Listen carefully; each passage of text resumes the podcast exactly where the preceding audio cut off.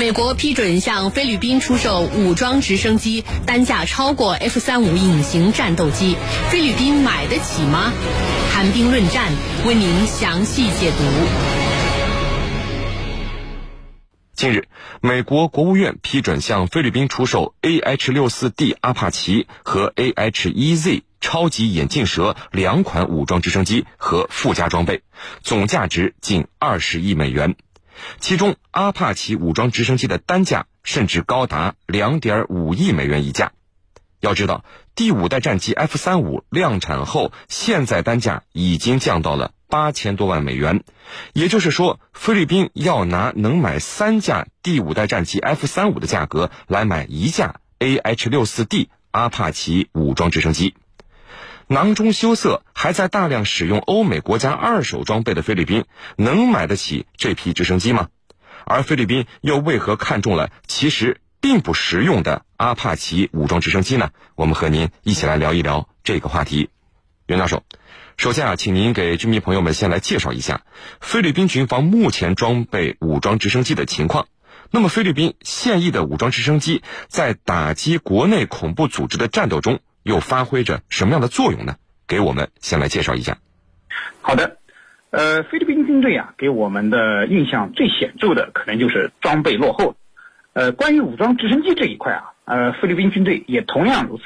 目前，菲律宾军队啊，呃，共计装备的直升机啊，呃，能飞的和不能飞的全部加在一起，大概是一百五十多架。呃，其中可以称得上武装直升机的，呃，有四种型号。呃，一种呢是菲律宾装备的最多的，叫 UHEU，。那么这是美国贝尔公司上个世纪七八十年代生产的通用型直升机。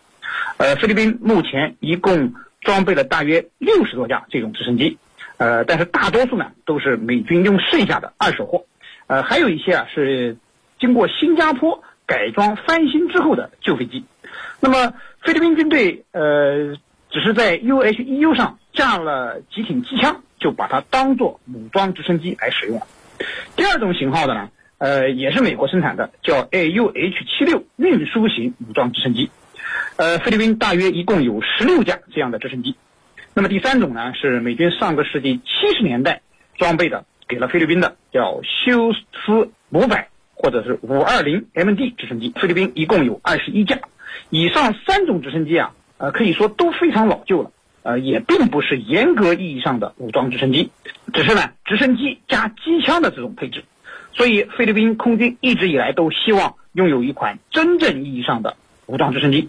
那么，二零一三年啊，菲律宾总算有了第四款呃新型的武装直升机，呃，叫索克尔武装直升机。那么，这是他们从波兰引进的，一共有八架。那么当时呢，菲律宾共计花费了六千七百万美元。不过呢。说好了的武装直升机，等到交货的时候呢，呃，上面连机枪都没有安装。那么菲律宾士兵啊，只有手端的机枪，才把这一架索克尔直升机变成了武装直升机。呃，虽然一直以来菲律宾军队都没有能够拥有真正意义上的现代武装直升机，但是呢，这种减配版的武装直升机啊，呃，却在菲律宾军队打击反政府武装和恐怖组织的行动中呢，立下了汗马功劳。那么菲律宾军警呢，在和反政府武装和恐怖组织的多次的交火行动中呢，都动用了武装直升机为他们提供火力支援和火力压制。那么可以说呢，呃，没有有效防空武器的反政府武装和恐怖组织啊，因此也吃了不少苦头啊。石林，陈教授，现在美国已经批准了向菲律宾出售武装直升机的方案，但是呢，我们看到，哪怕加上附加装备和弹药。菲律宾即将购买的 AH-64D 阿帕奇武装直升机单价贵得惊人，划到两点五亿美元一架。这个价格您看都能买三架 F-35 隐形战机了。虽然菲律宾有着一个增强国防能力的计划，但是为什么要以这么高的价格来购买武装直升机呢？这武装直升机在菲律宾未来国防现代化的计划中的地位有这么高吗？对此您怎么看呢？对。这一次菲律宾啊，突然决定购买美国的阿帕奇武装直升机，的确啊，让外界有很多不同的解读。刚才袁老师也讲到这一点。那么我们首先啊，简单的回顾一下阿帕奇武装直升机。阿帕奇武装直升机呢，目前呃大概是十几个国家在使用着。那么它的最大的特点呢是就是，呃，针对地面的装甲力量，它可以呃挂载十六枚导弹，其中最著名的是地狱火导弹。这个地狱火导弹呢，它是反坦克的，也可以摧毁地面的坚固的工事。可以同时从理论上来讲，如果精准呃精准程度很高的话，可以同时这个击毁十六架地面的坦克。因此呢，它的这个对地面的这个能力是很强的。那么呃，为什么菲律宾要购买这个阿帕奇武装直升机而不是 F 三五？呃，我们首先来看啊，这个阿帕奇武装直升机它其实它不适合菲律宾这样的国家。刚才我分析了，呃，阿帕奇武装直升机，它的反装甲能力是非常强的，而菲律宾呢，它恰恰是一个岛国，它没有那种平原地带，就是大规模坦克推进的那种地形，也就是说，它可能不太适合菲律宾来使用，这是第一个因素。第二个因素呢，如果说菲律宾觉得啊，我我的海上有纷争。跟中国、跟越南都有海上这个领海的纷争，我呢用于海上巡逻之用，那也不对，因为如果说你要一款武装直升机适合于海上使用的话，那么你还不如买 A H 一系列这种呢更加适合于海上，呃，因为它呢是专门针对海上作战环境的一种优化。技术条件也很成熟，而且价格也便宜得多。如果你用于海上的话，你还不如用 A H 一系列。那么第三个因素呢，就是价格。刚才我们说了，呃，它的价格呀，甚至是 F 三五 A 的这个三倍之多呀。而菲律宾呢，可不是一个富裕的国家，它拿不出这么多钱。可是为什么这次要购买阿帕奇武装直升机呢？这就是问题的根本。就是到底是出于什么样的考虑？我觉得有两个方面的因素是值得我们去考虑和研究的。第一呢，就是呃前一段时间菲律宾跟美国之间的关系啊是非常糟糕。这个杜特尔特甚至说了，你特朗普召集的那个美国和东盟特别会议，我不参加，取消我们所进行的一些军演，那么导致呢这个菲律宾跟美国之间的关系。出现了危机，那么现在呢？菲律宾方面向美国去购买这样的这个阿帕奇武装直升机，是不是是一种反弹，或者说杜特尔特迫于国内，特别是军方亲美势力的要挟，做出一种姿态，做出一种表示，是不是这样的可能？我觉得不能完全排除这样的可能，这是第一点。那么第二个目的呢？很有可能。呃，拿这一款武装直升机阿帕奇武装直升机去震慑、打击菲律宾国内的这个极端势力。咱们还记得这个极端势力曾经在菲律宾南部的马拉维岛企图建立独立的阿里发这样的伊斯兰国国家，当时呢让菲律宾军警啊差不多几个月的时间才拿下来。那么。这使菲律宾方面痛定思痛，一定要在武器装备方面要压制住那些极端势力，在未来呢能够拥有自己的杀手锏。刚才我们讲了，这个阿帕奇武装直升机，它的军事打击能力是很强的。假如极端组织修建一个指挥所、一个地下堡垒，那么阿帕奇武装直升机可以直接摧毁它。虽然它。这个对菲律宾来说没有很多的平原地形，可能不太实用。但是呢，它应对那种地下堡垒这种坚固的工事，它的优势就很明显了。那么未来像马拉维岛那样的情况，我觉得很难再次出现，因为菲律宾拥有了阿帕奇武装直升机，它的打击能力呢是首屈一指的，可以直接摧毁地面坚固的工事。也许这是它的两个目的。主持人。袁教授，武装直升机其实这个种类型号很多，就像美国这次批准卖给菲律宾的 A H 六四 D 阿帕奇和 A H 一 Z 超级眼镜蛇两款武装直升机，在使用的侧重点上就有所不同。，AH 六四 D 偏重于对付地面装甲集群，甚至配备了空空导弹后啊，还有和轻型战斗机较量的能力。而 A H E Z 超级眼镜蛇则更适合在海上作战使用。那么，以菲律宾当前的国防需要来看啊，这两款直升机，您认为适合菲律宾吗？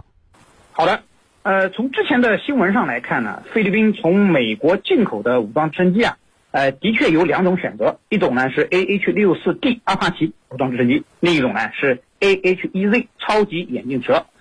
那么，以我个人的观点来看呢，这两种武装直升机啊，呃，菲律宾似乎要选择 A H E Z 超级眼镜蛇，呃，应该更加合理一点。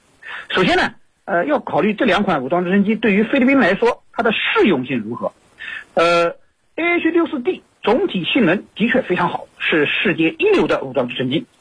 呃，但是您刚才也说了，它的主要擅长的呢是对陆上装甲机群的攻击，那么是一种制陆型的武装直升机。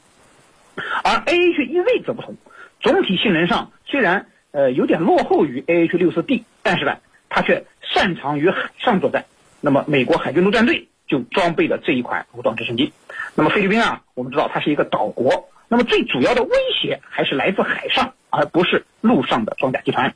那么呃，在比如呢打击恐怖组织、反政府武装，哎，实际上呃菲律宾现在用的 UHEU 都够用了。那么这种减配版的。呃，直升机加机枪都够用了，更不用杀鸡用牛刀去买 AH 六四 D 了，啊，所以即便是选 A H E Z 已经是超配的版本了。呃，另外一个方面呢，还应该考虑菲律宾的经济负担。啊，实事求是的讲啊，菲律宾一直以来都没有能够成功的更新一款武装直升机，最主要还是它缺钱。而 A H E Z 显然要比 AH 六四 D 便宜很多。那么美国的阿帕奇呢？呃，给菲律宾的报价。单价是二点五亿美元，几乎可以买三架 F 三十万。那么，对于经济并不富裕的菲律宾而言啊，这无疑就是天价。当然，即便菲律宾要买 AHEZ，美国给的价格可能也不会便宜。那么，这显然都超出了菲律宾的承受范围。所以我怀疑这一次的军售案啊，最终的结果很可能也像以前一样无果而终，因为菲律宾最终啊会因为付不起钱而使这个生意告吹。实际上这几年这样的事情已经多次发生。菲律宾曾经多次向国外要求购买武装直升机，最终都是因为缺钱而流产了。那么这次可能也不会例外。呃，菲律宾啊，呃，并不像印度没有那么多钱去当这个冤大头。那么最终的可能，我觉得美国为了拉拢菲律宾，可能呢还会免费提供一些二手货给他。那么这样的直升机。可能比 AH 六四或者 AH 一 Z 都更适合菲律宾啊，是林。陈教授，虽然美国批准了向菲律宾出售武装直升机的方案，但是我们看到菲律宾真的是囊中羞涩，连士兵使用的轻武器不堪大用的问题都没能解决呢。另外就是去年的时候啊，菲律宾曾经和俄罗斯签署协议购买俄制武装直升机，但是就没有下文了。那么这次购买美国武装直升机的事儿啊，您认为能够靠谱的实现吗？说说您的预测。好，那么涉及到另外一个问题，就是呃，这个可能性有多大？呃，会不会出现变数？你像菲律宾就曾经和俄罗斯签署了这个购买这个武装直升机，但是后面就没有了下文。呃，我们要看啊，这个如果说。美国的这个政府啊，特朗普政府是非常不靠谱的话，那么对菲律宾政府来说，像这些小国家来说，它本身就是骑墙派，就是小国善变，就是它很容易变，它会见机行事，追求的是国家利益最大化。呃，那么这次啊，根据媒体的披露，呃，菲律宾不仅仅是购买。这个阿帕奇武装直升机，还有一系列的，你包括十二台随机发动机，就是备用的，还有六台备份的发动机。另外呢，还有就是十五套这个 GPS 精准定位软件服务系统，还有两百枚 AGM 幺幺四海尔法导弹，还有呢十二枚训练用的模拟海尔法导弹。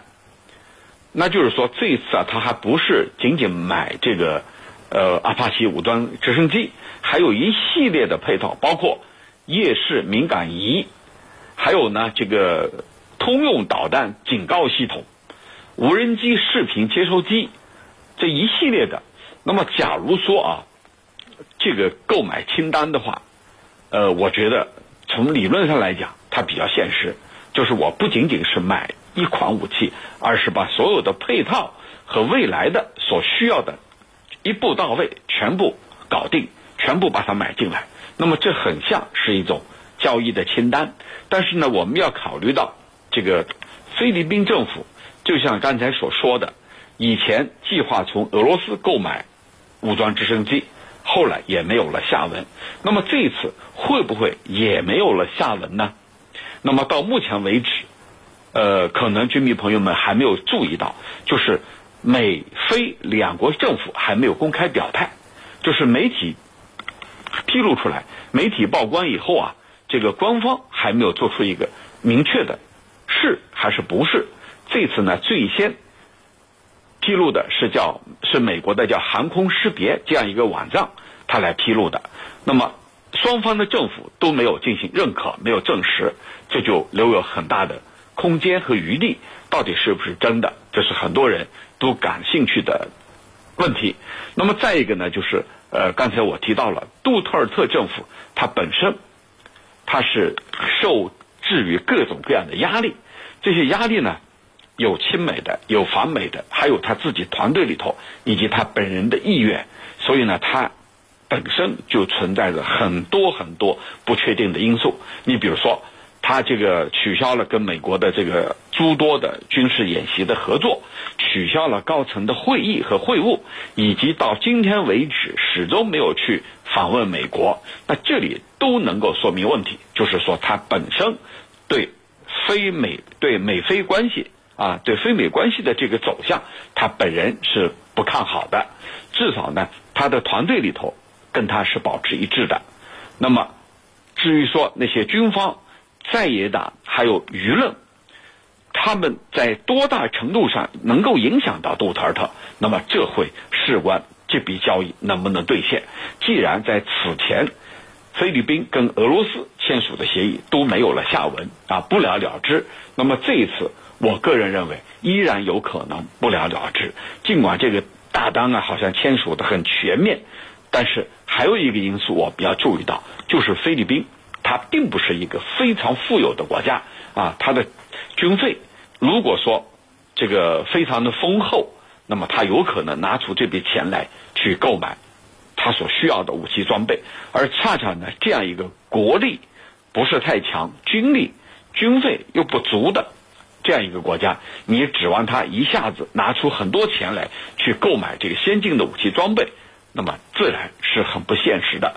那么会不会是一种权宜之计，就是画饼充饥吧？就是我先把这个饼给画好，能不能充饥再说。那我觉得这样的可能性倒反而是比较大的，因为紧接着呢，疫情对东南亚国家的影响，会使菲律宾要注意到跟中国之间的关系。如果说跟美国走得过近，在南海问题上过于强硬的话，那么，这会影响到跟中国的关系，而跟中国之间的合作，使菲律宾给菲律宾带去了很多的实惠。我相信杜特尔特比谁都清楚，这就是说，杜特尔特上台以来，跟习近平主席有八次会面，而从来没有踏足美国的领土，那这里就很能说明问题了。主持人，好的，非常感谢我们的两位军事评论员为我们带来的精彩解读，谢谢两位。